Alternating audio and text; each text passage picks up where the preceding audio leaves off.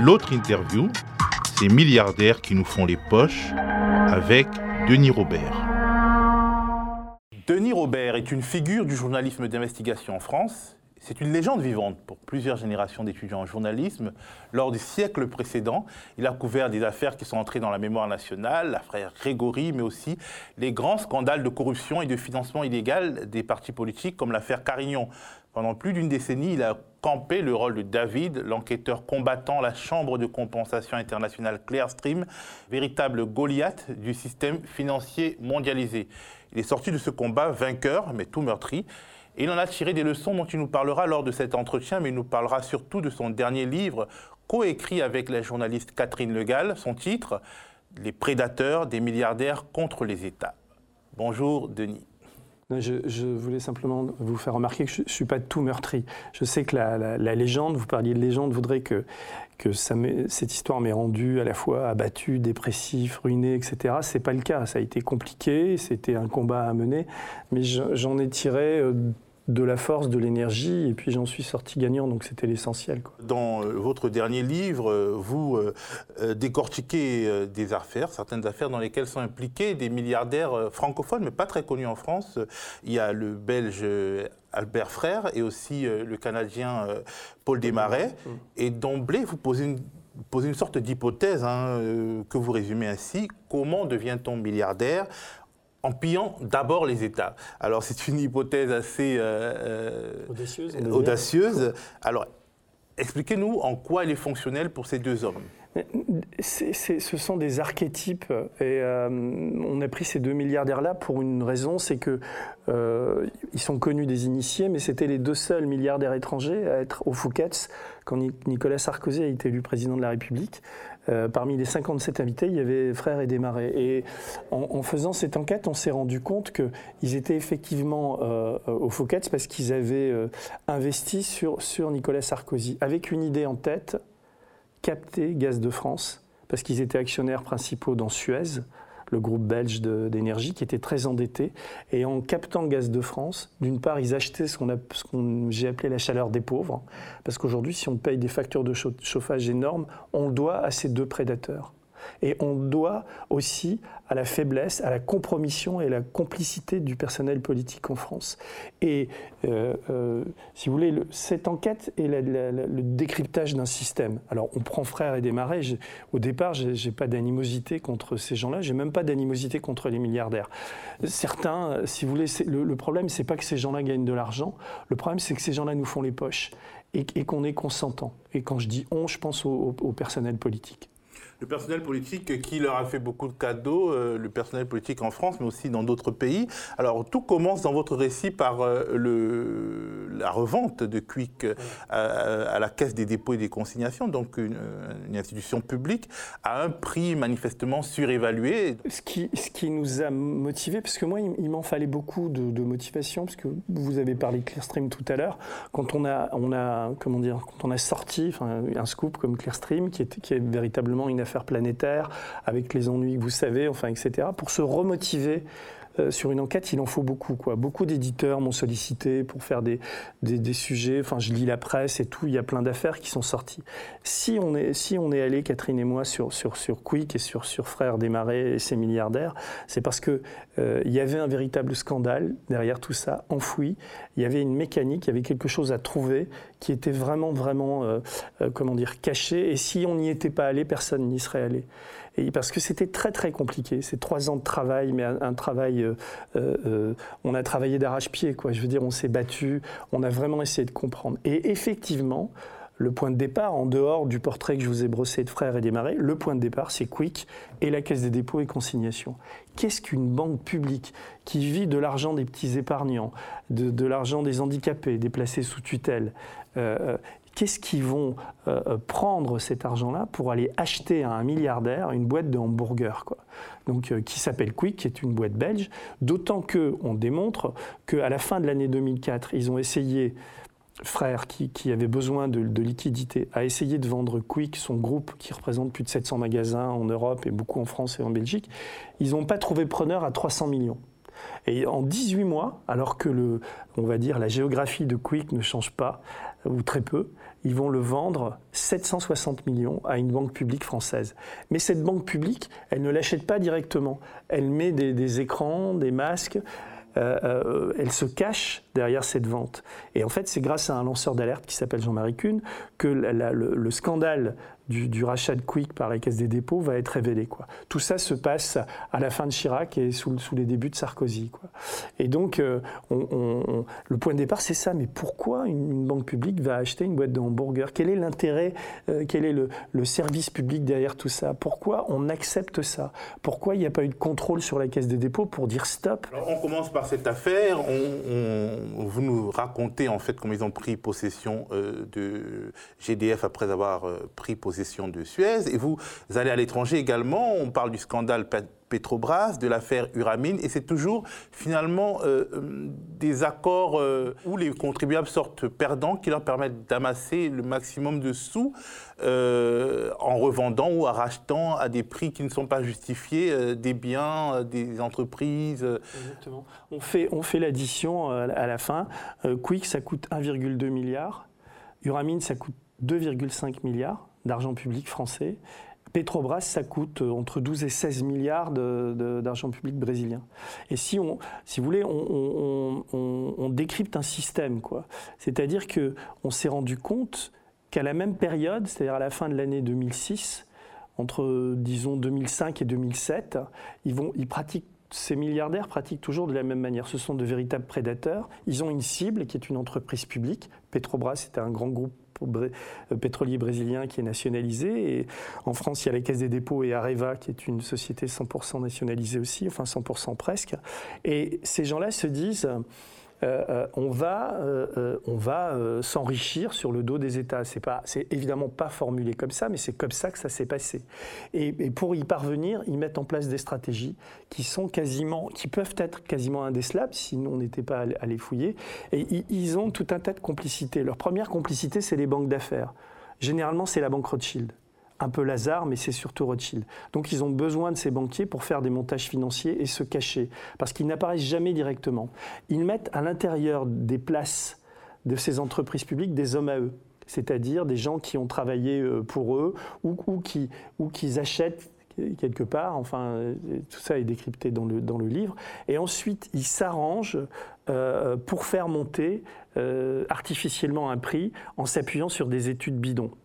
Et le, troisième levier, si vous voulez, c'est les politiques. C'est-à-dire que on peut prendre chacune des affaires, on voit qu'il y a des hommes politiques qui sont complices, soit qui ferment les yeux. Le plus, bel exemple, c'est justement pour, Gaz de France, par exemple, quand ils veulent s'emparer de Gaz de France. Au départ, on a un président Sarkozy et on a une gauche qui est vent debout en disant jamais ce sera privatisé, euh, jamais oui ce sera privatisé, euh, euh, c'est un joyau public, etc. Il y a la pression de l'Europe pour vendre ce service public, mais Suez était le dernier des candidats euh, euh, comment dire, auxquels on, aurait pu croire, puisque le groupe était très endetté.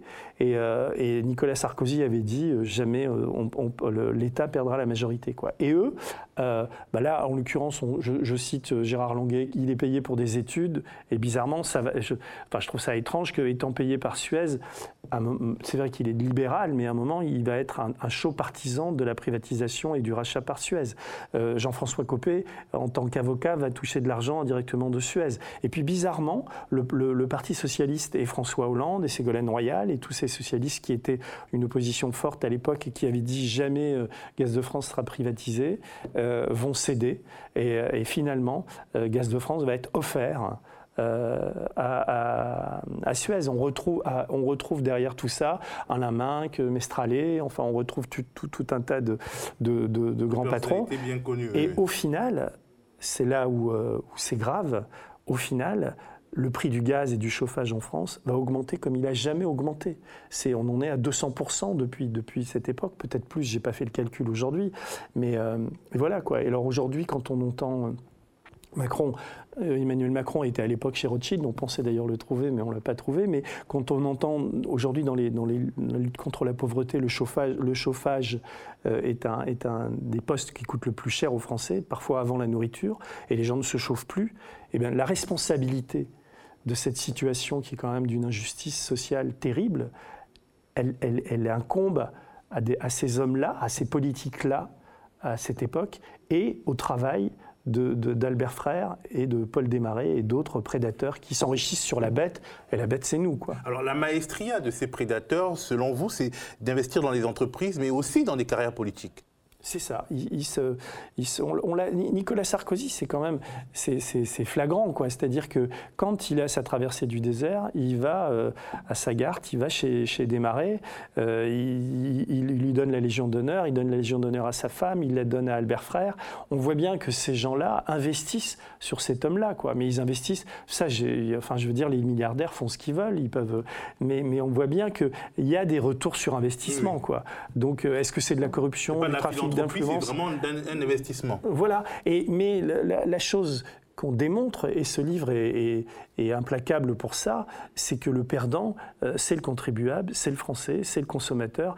Et ce qui est de terrible, moi, je, vous savez, tous mes livres, mon parcours, je, je me pose des questions basiques et d'une grande naïveté. Pourquoi un pays aussi riche que la France produit autant de pauvreté? Comment c'est possible?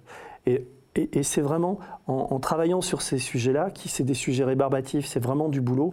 Mais quand on rentre dans l'histoire, par exemple, de la revente de Quick, alors je sais qu'il faut s'accrocher parfois parce que c'est compliqué. Quand on parle... je tiens quand même à dire que c'est très agréable parce qu'en fait, quelque part, c'est pas romancé, mais il y a une, sorte de making-of. Vous, mm. vous, vous montrez en train d'enquêter, vous parlez de vos doutes, de votre conception du métier, de vos désaccords entre les deux auteurs, et finalement, ça se lit très bien. C'est-à-dire, euh, on n'a pas besoin, franchement, de sauter des pages pour, euh, s'y retrouver. L'idée, moi, mes, influences, vous savez, moi, je, c'est la littérature, quoi. C'est-à-dire que il y a des auteurs qui m'ont beaucoup marqué, comme Truman Capote ou toute la littérature gonzo américaine, et, on, a très tôt compris avec Catherine que euh, le sujet étant, étant raide, il fallait qu'on trouve une manière de l'écrire qui, soit douce et qui soit, et, donc euh, qui soit agréable à lire. Et très vite, l'idée de, de, faire, comme on va dire, comme des alias, de nos, deux personnages nous ressemblent. Il y a un homme et une femme qui sont jamais cités, donc un journaliste euh, plus âgé, un peu qui lit l'équipe et qui est un peu ronchon, et une journaliste, une blonde, qui est très dynamique et qui, et qui veut faire la révolution. Enfin, je schématise un petit peu ça. Et c'est vrai qu'on a des débats ensemble qui sont un peu moins euh, binaires que, que, cela, mais c'est vrai que c'est cette énergie. Pourquoi, pourquoi euh, j'ai travaillé avec Catherine? Parce que je n'avais pas envie de, de, me retaper une, une, affaire en solitaire comme j'avais fait Clearstream, et je, et je trouve que c'est très, euh, c'est très, très intéressant. Il y, a, il y, a, une émulation entre nous, et, elle, elle, elle, elle, elle, va, elle, avait vraiment la volonté d'aller au fond des choses. Quoi. Oui, et justement vous passez donc un livre sur des prédateurs, mais c'est aussi un livre quelque part sur le journalisme d'aujourd'hui, le journalisme d'investigation aujourd'hui, une sorte de réflexion générale hein, sur le journalisme d'investigation.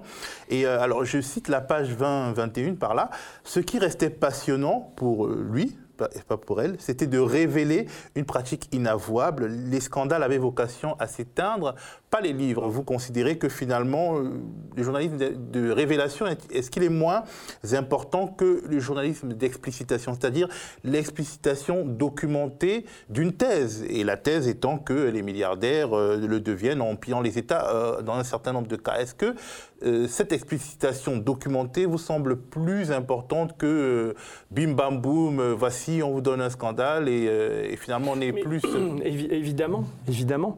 D'ailleurs, euh, on n'a pas du tout repris les codes des, livres à scandale et il euh, n'y a rien qui me fatigue de plus. les maisons d'édition me sollicitent assez souvent pour soit pour, pour être directeur de collection ou pour aider des gens à sortir des livres ou même me proposent des livres. Et donc je vois depuis quelques années, depuis disons une dizaine, ou moi vous savez mon premier livre d'affaires c'était pendant les affaires, les affaires continues, c'était en 96, donc j'ai un assez aguerri sur, sur, ces, sur ces questions éditoriales. Et je me rends compte que depuis, euh, d'abord, que les avocats prennent de plus en plus de place dans les maisons d'édition. Donc le nôtre aussi a été relu et pour éviter les procès, parce qu'il y a vraiment une, une sorte d'autocensure et de censure qui se dessine en France. Mais surtout, il y a des codes. C'est-à-dire qu'il faut, parfois, des, bouquins feraient, 30 pages d'un super article et, et on, le, gonfle aux, hormones. ensuite, on trouve un titre un peu, un peu tapageur. Et c'est comme une course du rat, quoi. Il faut passer à BFM, il faut passer à LCI, les chaînes Tout Info, il faut aller chez Ruquier, il faut faire une sorte de parcours du combattant comme ça. il y a 15, 20 livres à scandale par année, puis il y en a un ou deux, parce qu'on en parle partout, que les gens achètent. Et généralement, moi, je fais partie des gens, et, une fois sur deux, ça me tombe des mains. Et, puis après, ça ne tient pas la distance. Quoi. Alors que c'est pour ça que ce qu'on a essayé de faire avec Catherine, c'est de l'écrire. Et, c'est l'écriture qui porte. Mon, travail, moi je suis, écrivain avant, d'être journaliste quelque part, ou en tout cas j'invente un journalisme à moi. Et, ce livre-là, ce que je veux, c'est que le lecteur, je, je, veux dire, je, lui raconte une réalité qui est indicible. On rentre dans des choses, il y a des choses très difficiles, expliquer les, les, fonctionnements des fonds communs de placement à risque, ou le rapport d'un expert comptable en Belgique qui fait 60 pages, il faut se le taper. quoi. Mais c'est dans ces détails-là, c'est en expliquant ces, choses-là d'une manière assez simple qu'on arrive à faire comprendre en tout cas c'est l'ambition du livre, et c'est une ambition politique, voire philosophique, on arrive à faire comprendre notre asservissement, le fait qu'on ne se révolte pas, le fait que pourquoi est-ce qu'on accepte que ces prédateurs nous, nous, nous, fassent les poches à ce point-là? Et donc en décryptant ces, histoires et ces mécaniques, on y arrive. Donc à la fin, on n'a pas euh, des révélations mirobolantes, encore que le fait qu'Albert Frère euh, soit à l'origine de la démission de, de toute l'affaire brésilienne, c'est une révélation. C'est parce que Catherine lit le portugais qu'on a récupéré des rapports comme ça. L'affaire Quick, c'est une révélation. Je suis sûr qu'il y, y, y, a très très peu de gens savaient que la Caisse des dépôts avait racheté Quick. La n'a son sens, selon vous, que quand elle permet de, montrer un système? C'est ça. Que quand on rentre dans une, dans une mécanique. Euh, Est-ce que c'est pas justement ce désir de mettre en système euh, les révélations que vous faites, ce désir de mettre en lumière des réalités structurelles qui vous vaut des déboires? Même l'affaire Claire Stream, c'est votre désir de montrer le système, au-delà de pointer du doigt tel ou tel qui a péché, de montrer le système qui est vermoulu du commencement jusqu'à la fin, qui, qui, qui crée les clashs avec la profession aussi. Oui, mais c'est la profession. Enfin, d'abord, la profession, c'est une entité qui est un peu compliquée. À... Des figures de la profession. Oui, non, mais j'ai eu des soucis avec. Euh, j'ai été attaqué par, euh, par des, tas de gens, euh, mais ça m'a jamais posé. Ça m'a posé des problèmes judiciaires. Mais moi, je suis toujours resté fidèle à mon, à mon éthique, qui, est assez simple finalement. J'essaie de faire mon travail honnêtement. J'essaie de révéler ces, ces choses-là. Je fais partie d'aucune caste. J'ai pas vraiment de réseau, ce qui est sans doute une difficulté. Et d'ailleurs, c'est marrant la sortie de ce livre le livre est réimprimé euh, là. Euh, il, a été en rupture de stock euh, chez, très vite, au bout de deux jours, après un passage à la télévision. J'étais invité à, l'émission C'est politique sur France 5. Bah, c'était un quart d'heure et tout de suite le bouquin a marché. Mais après, si tout ce qui est média mainstream, c'est pas pour.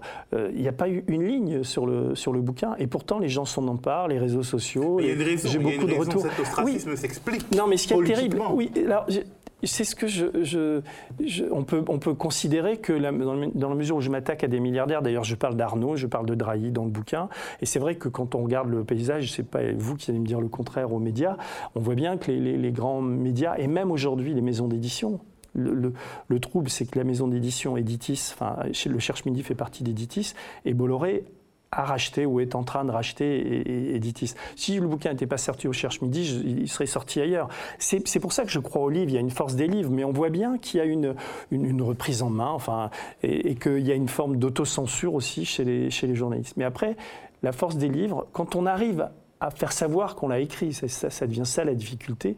C'est le bouche à oreille. C'est les gens qui le lisent se disent ah ouais ce bouquin il n'est pas pas fait comme un autre. Et, euh, voilà. Et c'est pour ça que ceci dit, euh, il y a des moments où je me pose la question d'un point de vue très personnel et très égoïste. Je me dis est-ce que le jeu en vaut la chandelle? Est-ce que consacrer trois ans de ma vie à bosser là-dessus euh, pour ensuite devoir se battre à nouveau contre des avocats, contre des milliardaires, etc.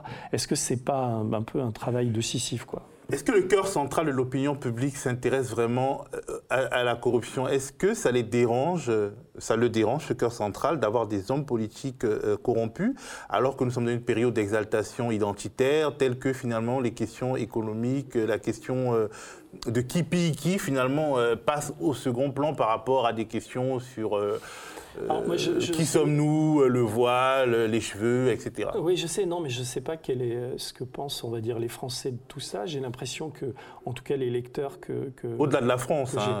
Mais alors, vous posez une bonne question qui aujourd'hui, elle est, elle, est, elle est quand même absolument d'actualité, puisque l'affaire brésilienne. En ce moment, un candidat fasciste, homophobe, est en train de. Et, pas que ça, enfin, raciste. Bref, la totale. oui, les Brésiliens il a fait 46% des voix, on est en train de se prendre effectivement la totale. Euh, vous avez en, face une gauche qui est complètement morcelée, et donc il y a de grandes chances, de grandes malchances que dans 15 jours, euh, euh, le Brésil se réveille dans une semi-dictature. Et, si on essaie de voir les origines du mal, on, retrouve, on retombe sur l'affaire Petrobras et on retombe sur Albert Frère, on retombe sur la prédation de, de, cette, de, cette, entreprise pétrolifère par des milliardaires. Et on, voit surtout, c'est-à-dire, la question de fond, c'est que, que, des types comme Albert Frère, puisque lui, en l'occurrence, il leur a vendu une raffinerie de pétrole qui valait pas un clou, euh, il leur a vendu, je euh, je sais plus, pas loin d'un milliard, euh, et ensuite il a payé des pots de vin aux hommes politiques. La justice brésilienne, contrairement à la France, parce qu'en France, ils n'ont rien fait pour, au niveau judiciaire sur l'affaire Quick, malgré des demandes de, de l'État belge. Au Brésil, ils ont fait le boulot, mais ils ont, découvert un tel, un tel un tel bordel, enfin des, députés compromis, des ministres, des hommes politiques, enfin c'est terrible ce qui se passe au Brésil. Du coup, ça a ouvert la voie à un outsider bah, qui n'est pas mieux. Euh, non, mais je sais, mais donc, donc quand vous écoutez les Brésiliens, les Brésiliens parler, ils disent tous que, les, que tout est pourri là-bas, que, que mais il y, y, avait une, si vous voulez, c'est pas parce que les, scandales ont été révélés, les, scandales ont été révélés et, et les, démocrates au Brésil auraient dû euh, retenir cette leçon, mais ils, ils avaient peur parce que la démocratie brésilienne était tellement vérolée que, voilà, aujourd'hui, c'est ce type-là qui. Mais, à tous les niveaux, c'est-à-dire que, les, journalistes aussi ont eu ces choses-là. Enfin, donc on arrive à des situations de paroxysme. Ce que je veux dire, c'est que les affaires, cette corruption, les gens ont l'air de s'en foutre, mais ça amène l'extrême droite, ça amène les, les, partis identitaires. Alors on peut dire que c'est la révélation des affaires qui amène l'extrême droite, parce qu'il y a le, critique qui sont faits aux journalistes Je ne suis pas sûr que ce soit la révélation, mais c'est-à-dire que moi je me souviens d'alimenter le poujadisme, le populisme. C'était quand j'étais à Libération, euh, quand j'ai sorti des affaires sur le Parti républicain, sur les sur le PS et tout, les critiques qu'on nous faisait, c'est qu'on faisait monter le Front national, quoi, comme si le médecin était responsable de la maladie c'est, le, problème est bien plus vaste et plus, plus grave que ça. Quoi. Vous, vous, évoquez également euh, le rôle de la justice d'une manière qui euh, lève un certain nombre de tabous journalistiques. Vous vous interrogez réellement sur l'indépendance de la justice dans ce livre. Vous dites, à la fin, c'est le milliardaire qui gagne et la justice regarde ailleurs. Mm. Et vous comparez en fait le traitement euh, euh, de l'affaire Quick, disons, par la justice française et la justice belge. On voit que la justice belge va un peu plus loin, mais finalement s'arrête aussi. en ne traitant pas la justice comme un corps neutre, en en la qualifiant et en l'auscultant comme on peut regarder un homme politique ou des hommes politiques, vous faites un pari, le pari de remettre en cause finalement une des rares institutions qui demeure encore à l'abri des critiques véhémentes, la justice. Mais moi je suis un, démocrate évidemment jusqu'au bout des ongles et j'ai des tas d'amis magistrats, je, connais bien la justice de l'intérieur, je sais leurs difficultés, euh, j'ai beaucoup travaillé avec des juges d'instruction, je connais des parquetiers, enfin des types qui essaient de, vraiment faire leur boulot.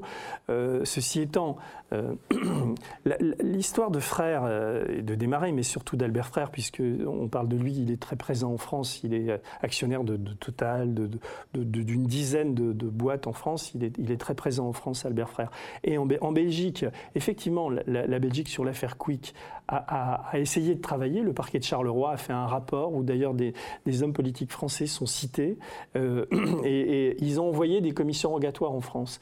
Et une des raisons pour lesquelles euh, euh, l'affaire a été étouffée en Belgique, s'est étouffée en Belgique, c'est parce que le parquet de Paris, M. Marin, euh, dont on dit qu'il est, qu'il comme, comme procureur, M. Marin au bout d'un mois, a refusé la commission rogatoire belge. Il n'avait aucune envie d'aller poser des questions à la Caisse des dépôts et consignations. Il n'avait aucune envie d'autoriser des, perquisitions, etc. Donc c'est le parquet de Paris qui a étouffé cette, euh, cette, affaire, cette affaire Quick. Donc si vous voulez, la justice, c'est aussi des hommes, quoi. C'est pas simplement des, systèmes. Et là, en l'occurrence, je trouve que dans certains parquets, des hommes font moins bien leur travail que d'autres et, ont oublié euh, le, service public et l'intérêt. et certains d'entre eux j'ai cité ce, magistrat-là, mais il y en a d'autres aussi, courbent les chines un peu trop facilement. Quoi. Et nous, journalistes, quand on fait un livre comme ça, c'est pas pour non plus les accabler. Mais pourquoi euh, ils ont refusé d'accepter la, commission enquêtoire belge. Pourquoi ils ont refusé d'aller chez, la Caisse des dépôts? C'est notre argent, la Caisse des dépôts. Ce que je disais tout à l'heure, je donne l'exemple dans le livre, j'essaie toujours de faire des rapports. Je donne l'exemple d'un légionnaire. Au même moment, je faisais un film, un documentaire, il y avait ce légionnaire avec une assistante sociale. Le légionnaire était, allait défendre notre pays, il revenait de, de, terre où il avait risqué sa peau pour nous, et il, était, placé sous tutelle, parce que, et les 2000 euros par mois, l'assistante sociale l'a donné cet argent-là à la Caisse des dépôts en se disant, bah, la Caisse des dépôts, au moins, on sait que c'est une, une, banque publique, ils vont pas faire comme BNP Paribas, Société Générale, etc. Non, ils vont pas faire, ils vont faire pire, puisqu'avec avec, finalement, on démontre qu'avec cet argent-là, eh ben, ils vont racheter, pour faire plaisir à un milliardaire, une boîte de hamburgers. Quoi. Et vous savez, les, gens de la, Caisse des dépôts, on les a tous interrogés, on a envoyé des mails à tout le monde, et, euh, celui qui a été le plus honnête, c'est le, dernier, Monsieur Lemas, le, dernier président de la Chambre, nous a bien expliqué, il, a, nous l'a même mis par écrit qu'il était très content de se débarrasser de ce bâton merdeux, enfin il n'a pas utilisé ce nom-là, mais qui était Quick, parce que c'est une affaire qui, les a tous euh, ennuyés de, directeur en directeur. Quoi. Donc là, ils ont réussi à privatiser le truc. Ils ont revendu très très cher à Burger King euh, Quick, mais c'était pour, pour euh, vite, passons à autre chose, que surtout personne aille voir qui a touché de l'argent et des commissions dans cette histoire.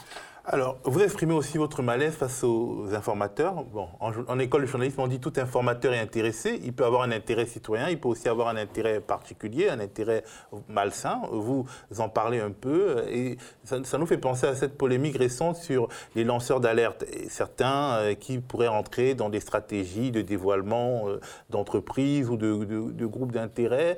Euh, comment vous positionnez par rapport à cette polémique? Pour vous, un lanceur d'alerte, il est forcément désintéressé au point de vue personnel il n'y a, pas de, il a pas de, de, généralité là-dessus. Chaque cas est un cas particulier. Généralement, les, lanceurs d'alerte, en tout cas, moi, c'est un mot avec lequel je ne suis pas super à l'aise. D'abord, moi, je ne suis pas un lanceur d'alerte. Euh, on me présente souvent comme, comme tel. Et c'est vrai que les seules alertes, à la limite, je peux être un lanceur d'alerte au niveau des journalistes. C'est-à-dire que, m'étant opposé à, à, pas mal de mes confrères, j'ai été catalogué comme ça en France. On aime beaucoup les étiquettes. On m'a catalogué comme ça. Mais ce que je peux dire, c'est que depuis que je fais ce métier, j'ai toujours travaillé avec des, des des témoins de l'intérieur, des gens qui étaient motivés ou par, euh, euh, par exemple dans l'affaire dans l'affaire euh, Clearstream, Régis Semple, qui était un de mes informateurs, on va dire un lanceur d'alerte, lui ce qu'il voulait, il me le disait clairement, c'est se venger du PDG qui l'avait éjecté. Quoi. Ernest Bacchus, qui était, qui était l'autre personne qui m'avait aidé, qui était cet ancien fondateur de la banque Clearstream, lui c'est parce que il voulait vraiment dénoncer un complot, il était dans une stratégie plus globale, il il, se il, se rapprochait plus d'un lanceur d'alerte classique. romantique. Et le troisième, le troisième, c'était Florian Bourges, qui lui euh, m'a envoyé un dossier par la poste et qui lui voulait dénoncer ce scandale parce que on, avait cassé son travail d'auditeur. Oui, dans une seule affaire, il y a trois, quatre figures différents. Le but moi, c'est vrai que je m'en fous complètement en tant que journaliste de savoir pourquoi un, témoin ou un lanceur d'alerte euh, balance une info. Si l'info, je peux la vérifier. Si je peux euh, poser la question aux gens que je mets en cause, la recouper et que l'information est bonne, elle sort et c'est formidable, ça fait avancer la démocratie, etc. Donc voilà quoi. Alors après, il y a tout un. Aujourd'hui, je trouve que la figure du lanceur d'alerte est, une sorte d'arbre qui cache une forêt, quoi. C'est aussi dire la, défaite du journalisme, quoi. Et derrière l'idée du lanceur d'alerte, il y a l'idée que euh, on peut, un journalisme citoyen, des lanceurs d'alerte peuvent comme ça sortir des histoires, etc. Je ne crois pas à ça.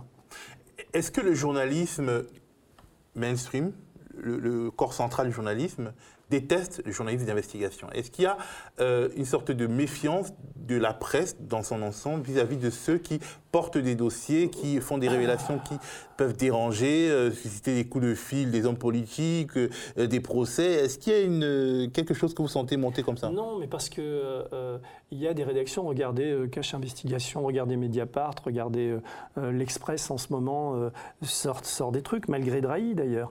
il y a des, à l'intérieur des journaux, il y a des, il y a des y a des types, qui, des, des, hommes et des femmes qui essaient vraiment de faire leur boulot. Mais aussi des polémiques, il y a aussi des polémiques quand... non, mais ça devient de plus en plus dur, quoi. Quand on voit... Le, problème, c'est moins la presse que la justice. C'est-à-dire que les, ah. les, prédateurs et les, les gens qui sont mis en cause ont une arme fatale qui est la, plainte en diffamation. Ou la plainte, on l'a vu avec, Bolloré, c'est même plus... Il, envoie maintenant des, des plaintes pour harcèlement contre des journalistes qui posent des questions. On marche sur la tête, quoi. Et donc, euh, moi-même, je, suis encore poursuivi pour des textes que j'ai écrits sur Facebook, des choses comme ça, parce que des gens en face de moi ont de l'argent, donc ils utilisent euh, l'appareil judiciaire pour, euh, euh, pour atteindre ma, liberté d'expression. Puisqu'à un moment donné, je vais me dire, bon, j'en ai marre de prendre des risques, parce que je vais avoir des procès, parce que ça me coûte de l'argent, parce que je ne suis pas riche, parce que, etc. Donc c'est là où il y a une forme d'injustice, c'est-à-dire que la, loi, la loi devrait être changée, la loi est mal faite. C'est-à-dire que la loi sur la diffamation, il faudrait qu'à un moment donné, et ça je l'ai demandé, ai, là je sais qu'il y a des, je, fait, j'ai fait passer le message à des, à des députés euh, macronistes, ça aiderait la démocratie que quand des journalistes sont poursuivis d'une manière euh, harcelante ou injuste ou à répétition par des, des pouvoirs d'argent, ils puissent contre-attaquer sur le même point de vue. C'est-à-dire qu'un type, un milliardaire ou un, qui vous attaque en diffamation et qui, qui, vous, qui vous harcèle, à un moment donné, si la justice vous donne raison, mais qu'il soit condamné à dix fois plus euh, euh, que, que, ce qu'il demande aux journalistes. Peut-être qu'il hésitera à, à, à, nous attaquer autant. Quoi. Merci Denis Robert. C'est moi le média est indépendant des puissances financières et n'existe que grâce à vos dons. Soutenez-nous sur lemediatv.fr. Et pour ne rien rater de nos contenus, abonnez-vous à nos podcasts.